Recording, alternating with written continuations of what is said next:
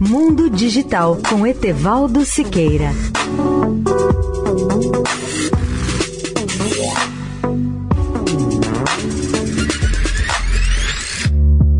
Olá, ouvinte da Eldorado.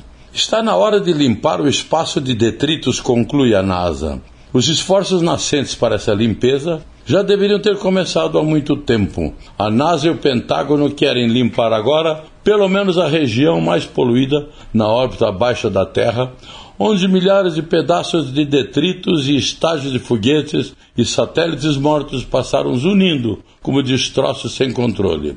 Todo esse lixo acumulado ao longo de décadas de viagens espaciais não é apenas impróprio, mas também representa sérios riscos para todos os tipos de satélites, incluindo aqueles que o Pentágono e as agências de inteligência usam para a segurança nacional. Mas arrumar o espaço é muito mais difícil do que limpar uma rodovia ou até mesmo um oceano.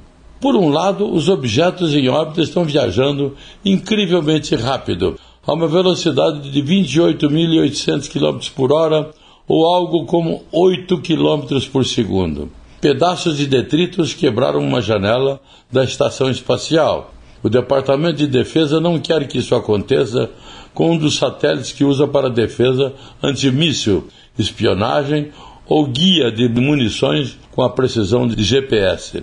Leia o artigo especial sobre o tema no portal mundodigital.net.br. Etevaldo Siqueira, especial para a Rádio Eldorado. Mundo Digital com Etevaldo Siqueira.